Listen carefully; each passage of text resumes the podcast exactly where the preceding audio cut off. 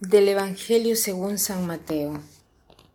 En aquel tiempo Jesús despidió a la multitud y se fue a su casa. Entonces se le acercaron sus discípulos y le dijeron, Explícanos la parábola de la cizaña sembrada en el campo. Jesús les contestó, El sembrador de la buena semilla es el Hijo del Hombre. El campo es el mundo. La buena semilla son los ciudadanos del reino. La cizaña son los partidarios del demonio. El enemigo que la siembra es el demonio. El tiempo de la cosecha es el fin del mundo, y los segadores son los ángeles. Y así como recogen la cizaña y la queman en el fuego, así sucederá al fin del mundo. El Hijo del Hombre enviará a sus ángeles para que arranquen de su reino a todos los que inducen a otros al pecado y a todos los malvados, y los arrojen al horno encendido. Allí será el llanto y la desesperación. Entonces los justos brillarán como el sol en el reino de su Padre. El que tenga oídos, que oiga. En este pasaje del Evangelio, eh, o este pasaje del Evangelio puede ser leído eh, en tantos modos, con tantos eh, aspectos.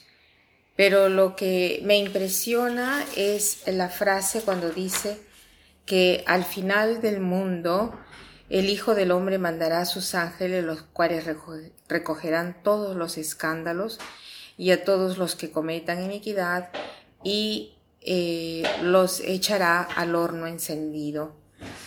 Me sorprende esto porque pienso que sea una palabra de gran, consuelo, sobre todo en este tiempo en el cual vemos tantos escándalos, injusticias, problemas graves que afligen al mundo entero, a la humanidad por culpa de otras personas. Pero aquí se nos dice que estos escándalos serán botados al fuego ardiente, van a ser destruidos. No solo es que el mal dejará de existir, Jesús termina aquí con una frase eh, muy bonita, muy hermosa, que dice que el justo resplandecerá como el sol en el reino del Padre, ¿no? Entonces es un final positivo y que da mucho valor.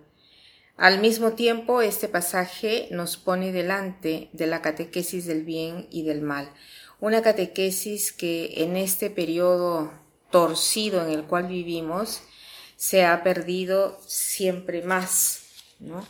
No tanto porque no, no hablamos tanto del infierno, sino porque hay una gran confusión de lo que es eh, lo malo y de lo que es bueno. Existe el principio del placer. Yo hago esto porque me gusta. Yo pienso que el principio del placer ha superado al principio de lo que es conveniente. En una cultura donde vivimos esto, esta parábola parece que es un mensaje que viene de otros tiempos. Este es el Evangelio que da eh, la dirección y a esta palabra es la que debemos, a la que debemos regresar. Es esto que debemos nosotros enseñar. Eh, hay un principio del bien que es Dios, ¿no? Y existe el espíritu bueno, que es aquel que nos guía en nuestras acciones, que es el Espíritu Santo. Pero existe también el espíritu del mal. Claramente que el mal es una criatura, no es Dios. Es siempre inferior, pero es una realidad que existe. En el Padre Nuestro, nosotros terminamos con diciendo, líbranos del mal, de donde, digamos, deducimos o, es que el mal eh, no es una entidad, sino que es verdadera, ¿no? Líbranos del mal. Y aquí se habla del hijo del mal y el enemigo que la ha sembrado, o sea, el mal, ¿no? Y el Evangelio habla claramente de la existencia del diablo y del maligno.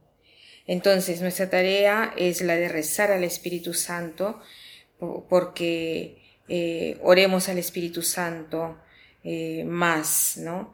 Hay, hay, una abundancia del Espíritu en nosotros, eh, nos lo promete. Nosotros sabemos que al final ¿no? el bien vencerá, pero estamos en una condición de lucha. Nos debemos dar cuenta que hay un espíritu malvado que obra en nosotros parcialmente, obra también en las personas que han dejado entrar eh, a este malvado. Entonces nosotros debemos orar por estas personas, por cada una, por cada uno de nosotros, que podamos ser siempre más abiertos al espíritu del bien, porque nosotros que hemos recibido el espíritu del Hijo de Dios, debemos gritar Abba, Padre. Debemos pedir ayuda para nosotros y por eh, los demás. Eh, este es el deber que tenemos nosotros que hacer, el de ayudar.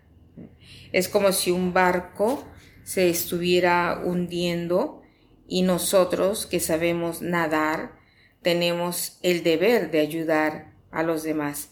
No podemos decir nos salvamos solamente nosotros, sino que debemos ayudar a quien verdaderamente lo, lo necesita. Que pasen un buen día.